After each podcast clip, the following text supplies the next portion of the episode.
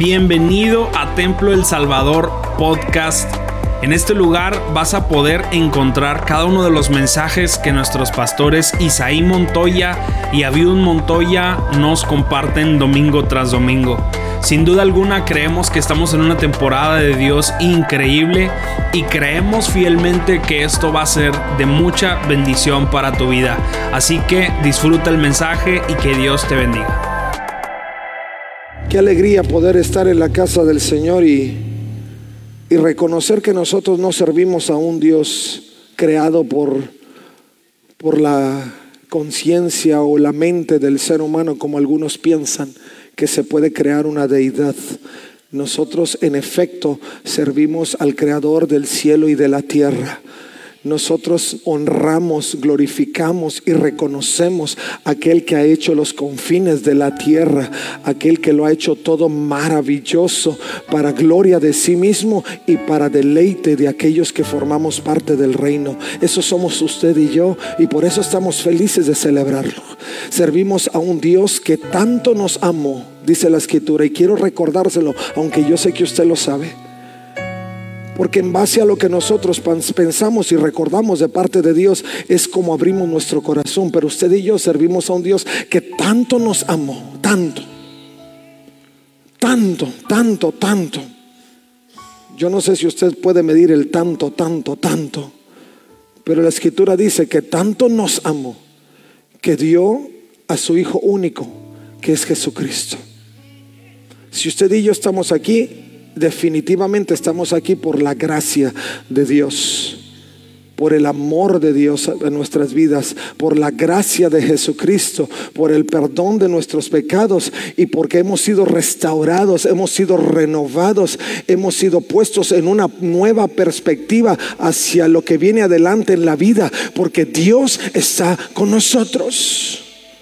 Si no fuera lo mismo de siempre, si no fuera lo mismo de siempre, si Dios no estuviera con nosotros, fuera lo mismo de siempre. Si Dios no estuviera con nosotros, seguiríamos pensando en planes no hechos. Si Dios no estuviera con nosotros, siguiéramos lamentándonos por las cosas que no se han alcanzado. Si Dios no estuviera con nosotros, Seguiríamos soñando en cosas que pensamos que nunca serán hechas, pero porque Dios está en nosotros, con nosotros, por nosotros, a través de nosotros, entonces es que podemos mirar hacia adelante con anticipación, con esperanza, con gozo, con alegría, porque todas las cosas en Dios son posibles. A su nombre.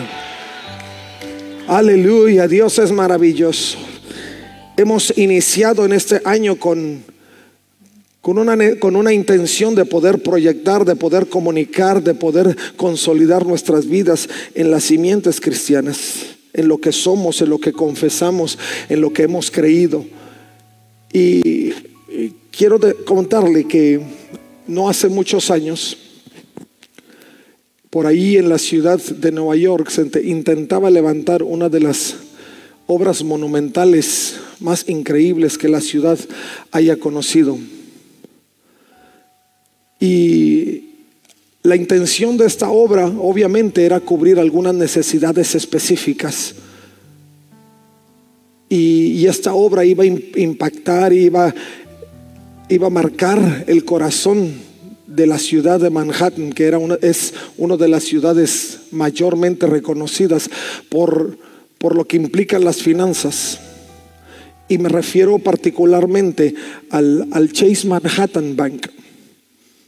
Ellos tenían como intención levantar un edificio en su momento de los más altos, eh, con más de 60, de 60 pisos. Y en el momento que ellos empezaron a trabajar, en el momento que ellos empezaron a hacer, en el momento que ellos empezaron a edificar, empezaron a abrir brecha, empezaron a abrir la tierra, tratar de buscar que los cimientos de este edificio pudieran ser los, los, los que tuvieran mayor consistencia, los que conocen la ingeniería, los que conocen de arquitectura, entienden que para poder edificar cualquier cosa se requiere una cimentación sumamente fuerte y específica si estamos hablando de un edificio monumental. Ellos empezaron a trabajar en esa, en esa realidad tratando de hacer lo posible. Ellos pensaron que habían hecho las excavaciones necesarias para poder lograrlo, empezaron a trabajar en ello, empezaron a trabajar en ello y empezaron a edificar, habían puesto la cimentación y empezaron a poner piso sobre piso y cuando llegaron al, al piso 30 de la construcción, se dieron cuenta que debajo de la cimentación había un banco de arenas movedizas. Ellos entonces se encontraron en una disyuntiva. No sabían si qué era el siguiente paso. Si ellos mantenían el edificio en función, si ellos seguían edificando sobre de ello, entonces la cimentación no iba a resistir. La cimentación se iba a venir abajo porque los bancos de arena movediza no iban a poder sostener el edificio. Pero también sabían que si ellos tenían que derrumbar el edificio, se iban a encontrar ante otra disyuntiva, que era el hecho de perder la inversión millonaria de casi 30 pisos. Y ellos empezaron a, ver la forma de tratar de resolver el problema, empezaron a buscar el medio para tratar de que esto pudiera seguir avanzando sin que implicara una situación fuera de control. Pero en el análisis ellos se dieron cuenta que no solo era el hecho de que podía venirse abajo, sino que adicionalmente si eso sucedía, habría cantidad de muertes, habría una situación eh, financiera fuera de control, la firma de arquitectos que estaba levantando iba a ser desprestigiada, venía una situación totalmente apremiante para ellos. Y llegaron al punto de decir, bueno, no hay más. Porque aun si ellos derrumbaban, también tenían que admitir su fracaso. Y eso también sería una mala promoción para la firma de arquitectos. Y ellos empezaron a buscar los medios y no los encontraron. Y llegaron a ese punto final donde no había más que hacer. Decían, ni modo, tenemos que derrumbar. Si ya no hay más que hacer, tenemos que hacerlo.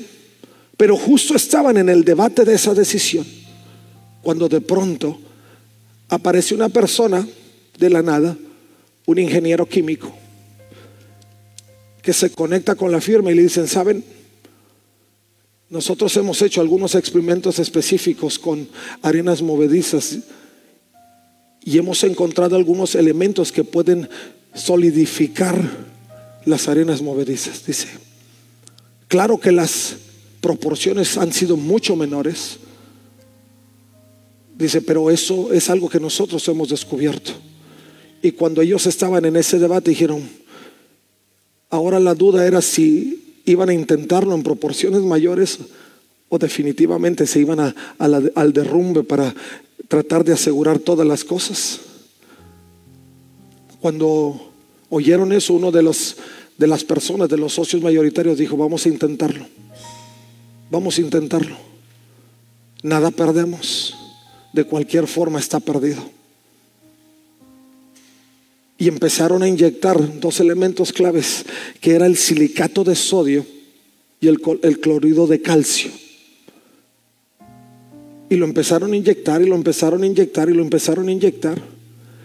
¿Y cuál fue sorpresa? ¿Cuál fue su sorpresa? Que al cabo de algunos días, esos bancos de arenas movedizas se hicieron más sólidos que los bancos de piedras sólidas de río. Cuando ellos pensaban que lo habían perdido todo, cuando pensaban que las cosas no se podían consolidar más, cuando pensaban que la inversión se tenía que perder, que el prestigio se tenía que perder, hubo quien en su análisis e investigación encontró un elemento, un par de elementos que fue clave para hacer sólido, para hacer sólido ese cimiento. Y no solo edificaron sobre ese, cuando se dieron cuenta de la, de la dureza de, de, estos elementos, no solo edificaron 60 pisos, sino se fueron todavía arriba, casi al doble de pisos. Porque se dieron cuenta que lo que habían encontrado era algo que había resuelto no solo un problema, pero les había dado una proyección mayor en lo que ellos habían considerado. Cuando nosotros hablamos de poder consolidar nuestra vida como creyentes, no solo estamos hablando de resolver problemas que en el presente o en el pasado hemos tenido. La intención de consolidar nuestra vida eh, eh, como creyentes es el hecho de que podamos avanzar en una realidad distinta a la que hemos vivido y podamos tener una proyección mayor de lo que hasta hoy hemos podido vivir.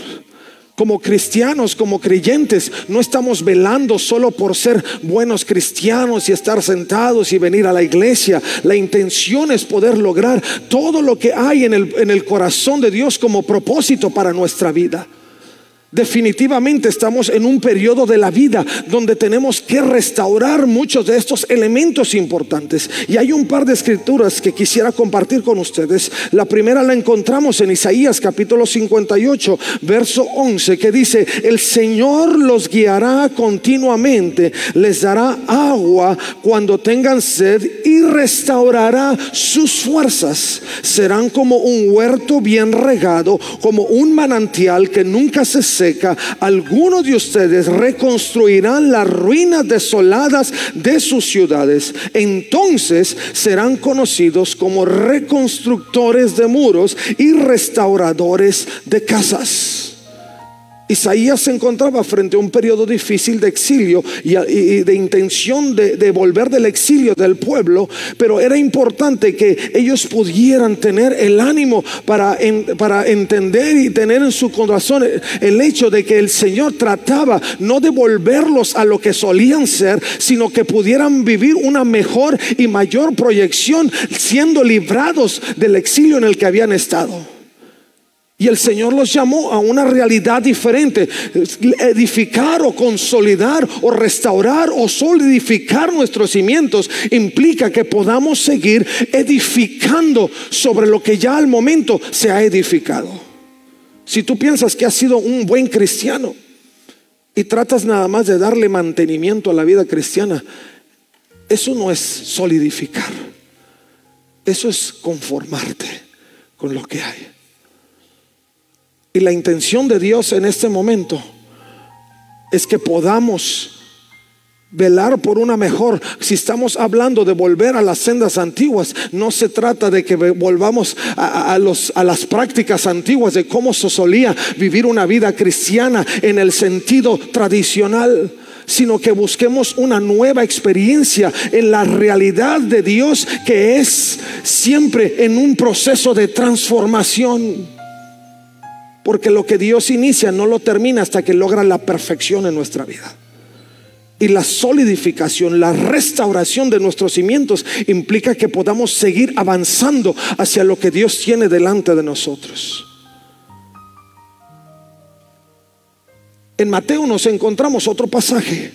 Mateo 7, capítulo, 20, capítulo 7, verso 24, que dice, todo el que escucha mi enseñanza y la sigue es sabio como la persona que construye su casa sobre una roca sólida, aunque llueva cántaros y suban las aguas de la inundación y los vientos golpeen contra esa casa, no se vendrá abajo porque está construida sobre un lecho de roca. Sin embargo, el que oye mi enseñanza y no la obedece es un necio como la persona que construye su casa sobre la arena. Cuando vengan las lluvias y lleguen las inundaciones, y los vientos golpeen contra esa casa, se derrumbará con un gran estruendo. La intención para nosotros es crecer en algunas simientes importantes, pero el hecho es que nosotros tenemos que estar atentos justamente a la necesidad que nosotros tenemos. Primero, es que no podemos estar conformados con la, con la vida que llevamos al presente. ¿Por qué? Porque Dios no ha terminado. Si como creyentes, como cristianos, pensamos que ya lo hemos logrado todo, ni el mismo apóstol Pablo, siendo el apóstol Pablo, pretendía haberlo alcanzado todo. Menos nosotros en este tiempo donde somos minados con tantas cosas, necesitamos que nuestros cimientos sigan encontrando solidez. Algunos hemos edificado y decimos, hemos edificado suficiente, pero de pronto en el curso de la vida nos encontramos justo ese banco de arena y decimos, esto no es como lo había planeado. Esto no es como yo pensé que las cosas se tendrían que haber resuelto. Y tratamos de buscar un medio, pero pensamos que, que las cosas fueron mal hechas. Pero cuando nosotros vamos de regreso a esos principios que le han dado forma a nuestra vida y seguimos edificando sobre de ellos, y, si alguna ocasión nos hemos alejado de ellos y empezamos a reinyectarnos en el cimiento de nuestra vida, entonces vamos a recobrar la solidez y vamos a empezar a restaurar las cosas que necesitan ser restauradas en nuestra vida para seguir viendo una mayor dimensión de Dios en nuestra vida. Si en este tiempo hemos sido convocados al ayuno, no es solamente para tratar de eximirnos de algún alimento o tratar de que físicamente nos veamos mejor. Eso solo llega como resultado, pero el efecto real, incluso Hoy por hoy, si usted ha escuchado tanto de los ayunos intermitentes y usted analiza todas las redes, todos hablan de lo mismo como si estuvieran encontrando el hilo negro de las cosas. Cuando el Señor Jesucristo mismo convocaba a los discípulos a, vivir la experiencia del ayuno, porque había una repercusión como consecuencia en lo físico, pero en lo espiritual. Era una llave que abría la puerta hacia la experiencia profunda con Dios. Si usted y yo estamos ayunando, no es, algunos dicen, están haciendo la dieta de Daniel.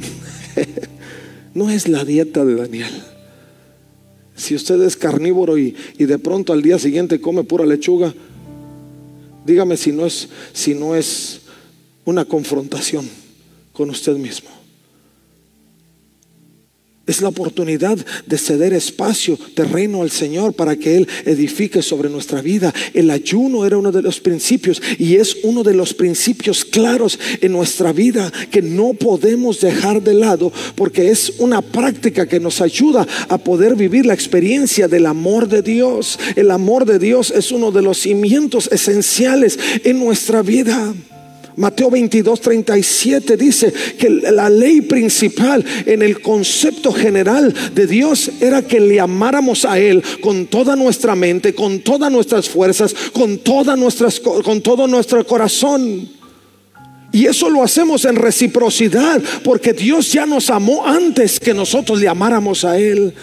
Y la escritura nos enseña claramente que nosotros amamos a Dios porque Él nos amó primero.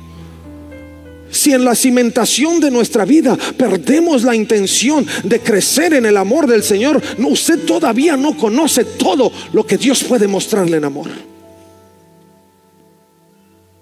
Aun y cuando usted considere que la muestra más grande de amor se dio en la cruz del Calvario, Dios aún tiene más amor para seguir mostrándole cuán grande es Él.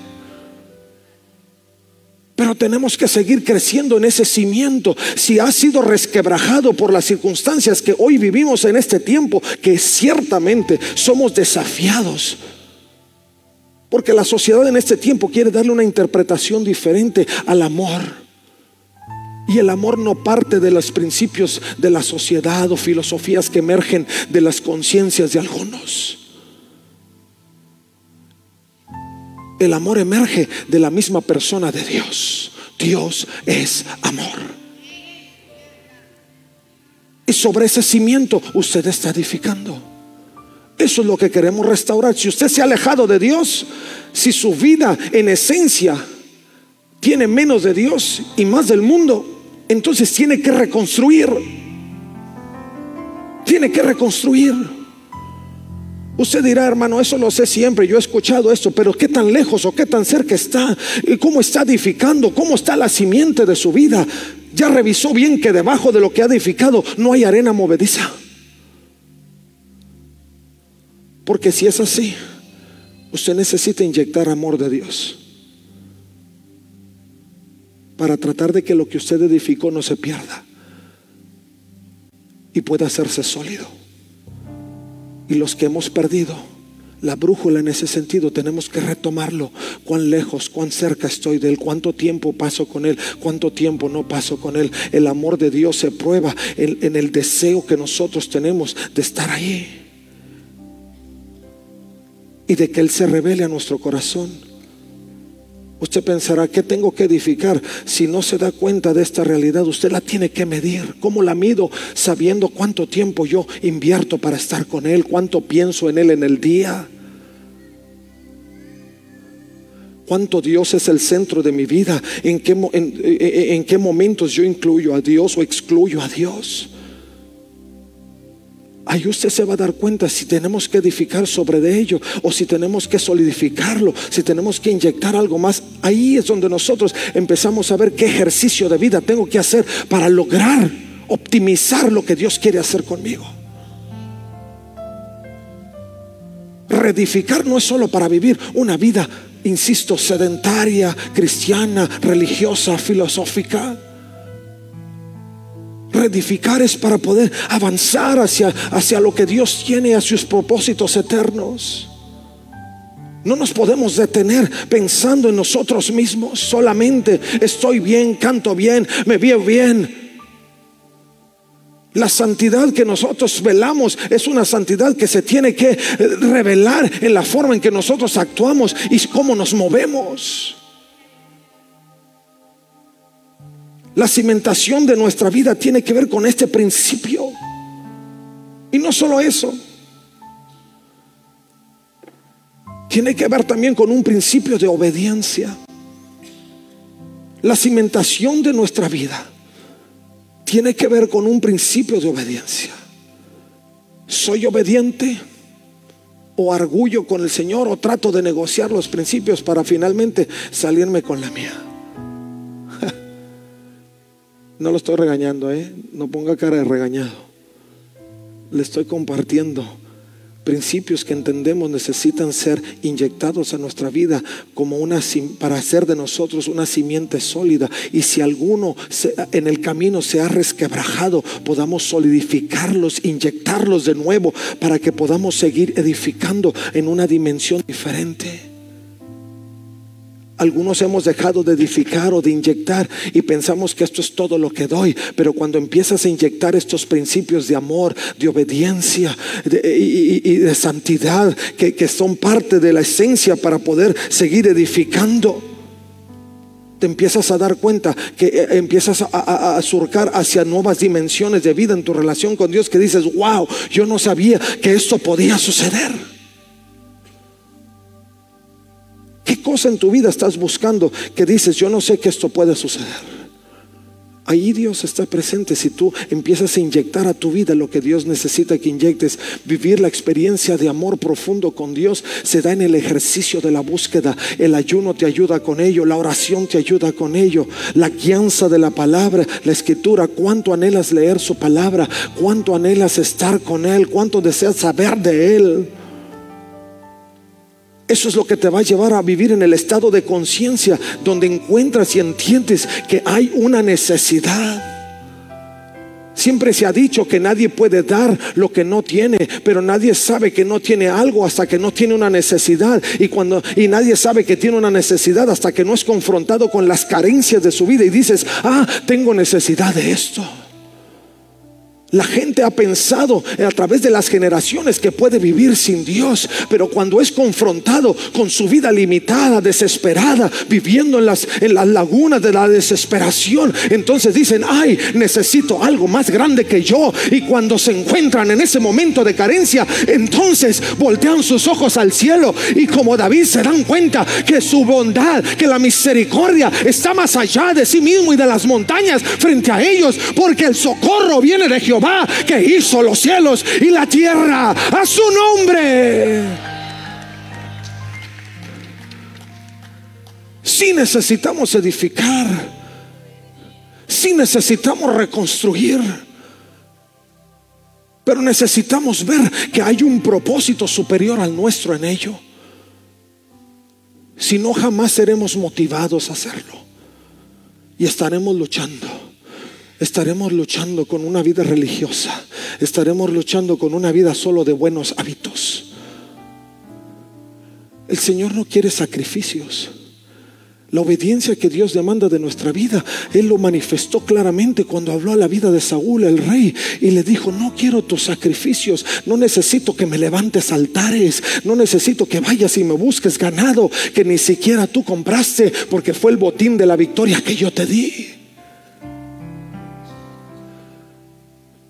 Necesito que me obedezcas y que hagas como yo digo. Ahora, mi hermano, no malinterpretemos este principio de Dios. Quiero hacer un paréntesis en ello. Porque algunos tenemos, nos negamos al yugo de la obediencia porque así lo interpretamos. Si me dicen, no lo hago. Pero si no me dicen, hago lo que quiero y luego hago lo que me dicen porque ya digo que yo lo hice y porque yo decidí. Es como trabalenguas, pero así es como funciona la mente del ser humano. Se enreda en sí misma. Pero si desde un inicio nosotros acogemos la directriz de Dios, los imperativos de Dios, y empezamos en una práctica común de ellos, vamos a ver su gloria. Al pueblo le dijo, si tú vas y conquistas, la tierra será tuya.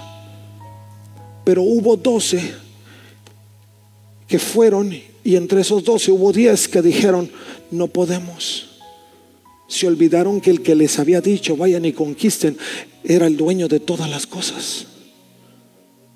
Y debatieron si realmente podían conquistar la tierra. Yo no sé si a usted le pase así, pero a veces dejamos de edificar o reconstruir las simientes de nuestra vida porque estamos debatiendo si realmente lo que Dios ofrece es tan bueno y si realmente Dios lo puede hacer. No lo dude. No lo dude. Ve hacia el espejo. ¿Usted cree que estuviera viendo hacia el espejo si Dios no fuera real? ¿Usted cree que Dios lo tuviera debatiendo con situaciones de negocio, de empresa, de trabajo, de forma, si Dios no fuera real?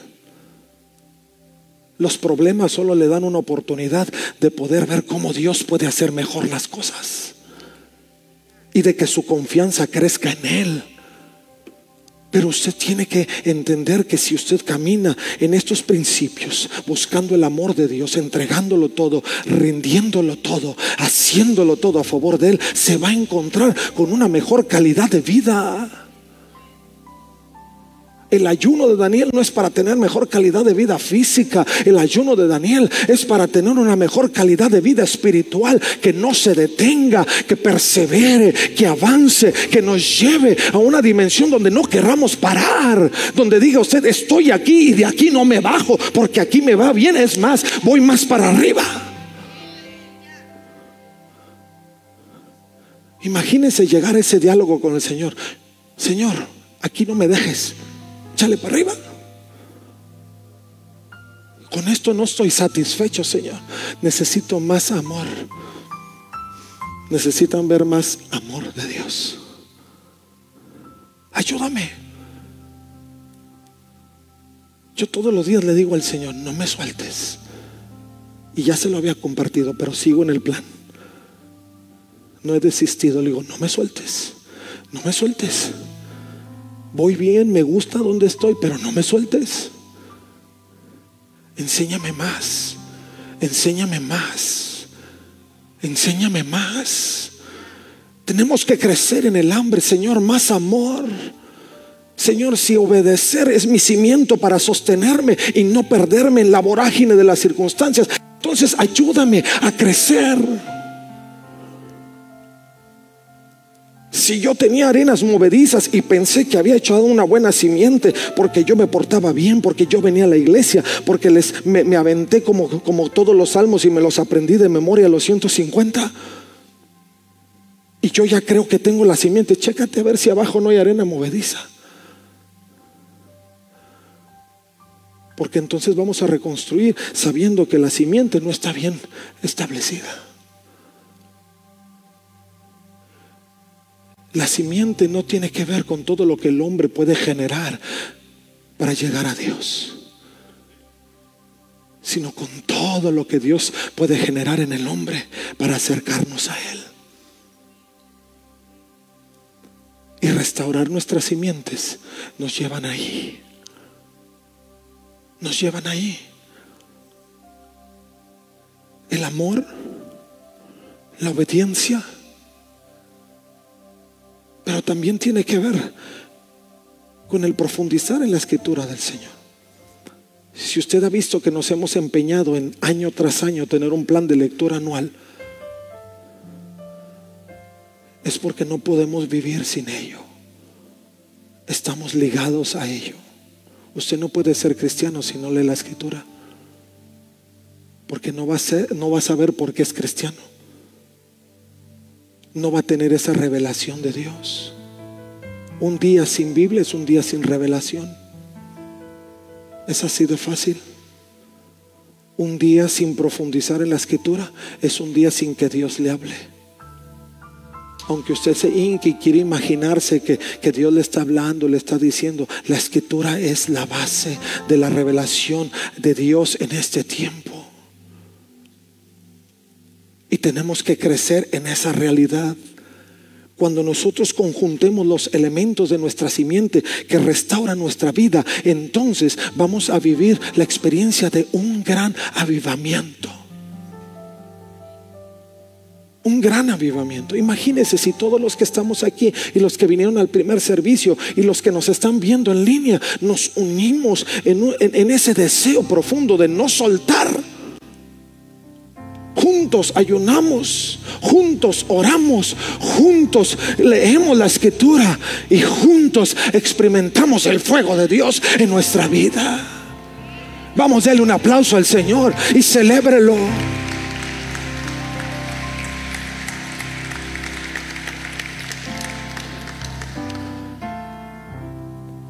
La intención de Dios a través de la escritura es marcar un camino específico. El salmista decía, lámpara es a mis pies tu palabra.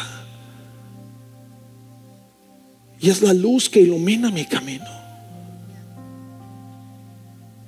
Edificar cimientos implica que usted sepa dónde va. Los que estaban edificando el Manhattan, el Chase Manhattan, sabían que la intención eran varias intenciones. Primero, llevarse la gloria por uno de los edificios más grandes en su momento. Un monumento. Segundo, era el tener todo el recurso que eso iba a generar. Porque les iba a dejar millones de dólares. Tercero,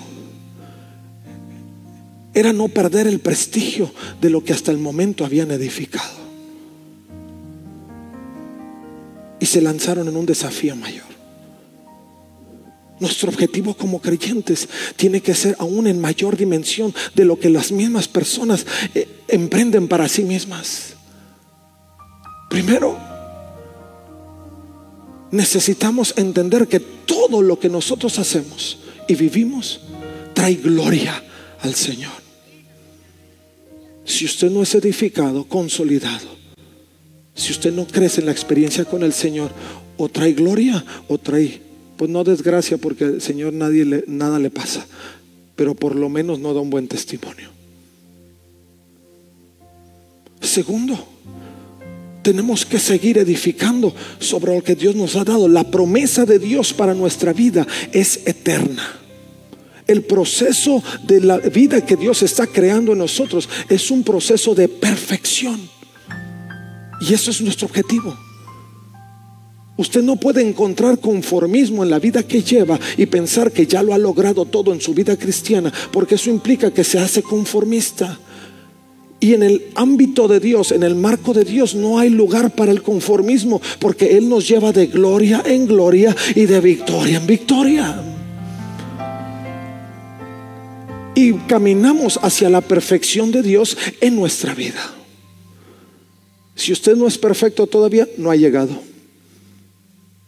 No se puede quedar sentado. Pablo mismo, estando anciano, escribiendo Filipenses en una cárcel oscura, cuando no humanamente no había mayores cosas que hacer, él decía, no pretendo haberlo ya alcanzado todo, pero sigo avanzando hasta alcanzar el premio del supremo llamamiento de Jesucristo. No lo hemos alcanzado todo. Nuestras simientes tienen que ser reconstruidas. Isaías le decía al pueblo, van a salir del exilio, pero hay que reconstruir. El Señor los ha levantado de una vida de pecado y hay que reconstruir. El Señor los ha restaurado de una vida que no tenía sentido, sin visión, perdida en la vorágine del tiempo y las circunstancias de la vida. Pero hay que reconstruir, hay que inyectar, hay que solidificar, hay que ponerlos en elementos necesarios para que podamos seguir poniendo piso sobre piso hasta que alcancemos el momento glorioso de la redención en su presencia. A su nombre.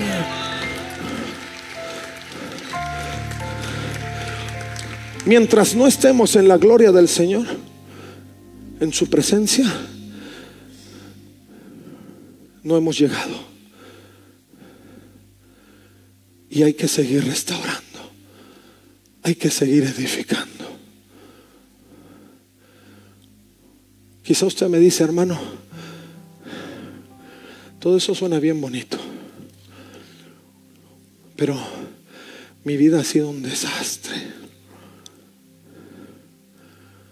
Habemos muchos así. En mayor, en menor proporción, siempre vivimos un desastre. Algunos pensamos, ya no hay nada que hacer. Así pensaban los del Chase Manhattan. Hasta que llegó alguien que les dijo, espérate, no lo tumbes. Vamos a intentar así. Y no solo no lo tumbaron, sino que edificaron más de lo que habían planeado. A lo mejor tú estás ahí pensando que hay que arrojar ya la toalla. Ya no hay más que hacer. Lo he hecho, hecho está. Y Jesús te dice, espérate.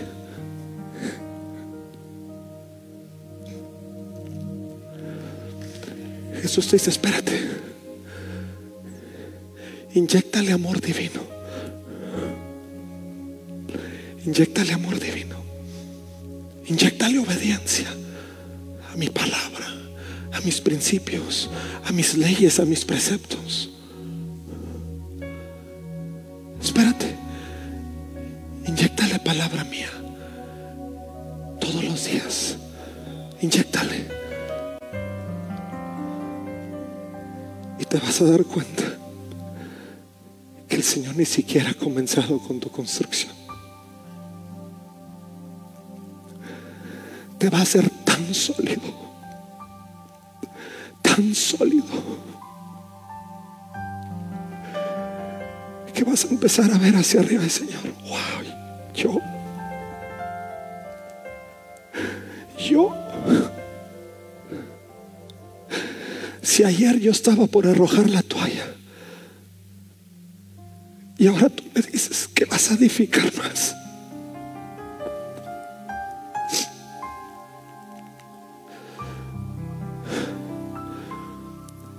Ese es Dios.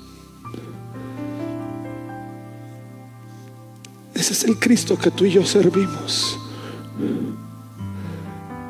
Ese es el Dios al que le hemos rendido la vida.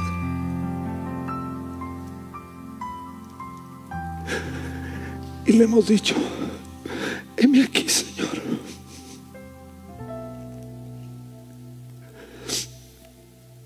Pero hay que hacerlo. Hay que hacerlo. Y no tengas miedo. Que parece que es arena movediza.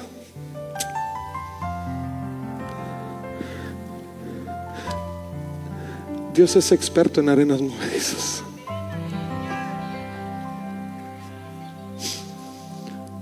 Dios es experto en hacer sólido lo que tú piensas que se está cayendo. El pueblo decía, pueblo de Israel cuando escribía Isaías decía, ya no hay que hacer, esto es terrible. Si usted lee Isaías se va a dar cuenta. Esto es terrible. Y se levanta el profeta y le dice, hey, dijo, empiecen a allanar el camino. Empiecen a allanar el camino. Porque ustedes son llamados restauradores, restauradores, restauradores de puertas. Porque lo que fue exilio fue exilio, pero lo que viene hacia adelante es lo que jamás imaginaron y está hecho por mi gloria, por mi misericordia, por mi poder, por mi gracia, por mi bondad, por mi poder. Aleluya.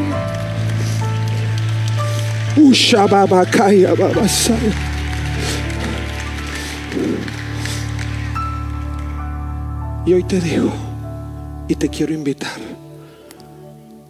Si esta mañana llegaste así, si esta tarde dejaste, ya Señor, ya, ahora es el momento. Trae tus arenas movedizas al Señor. Muchas gracias por quedarte hasta aquí con nosotros. Recuerda que también puedes encontrarnos en A Corazón Abierto podcast, en donde encontrarás charlas con nuestros pastores, con miembros del staff y con muchas personas más. Así que nos vemos la próxima semana. Muchas gracias y hasta luego.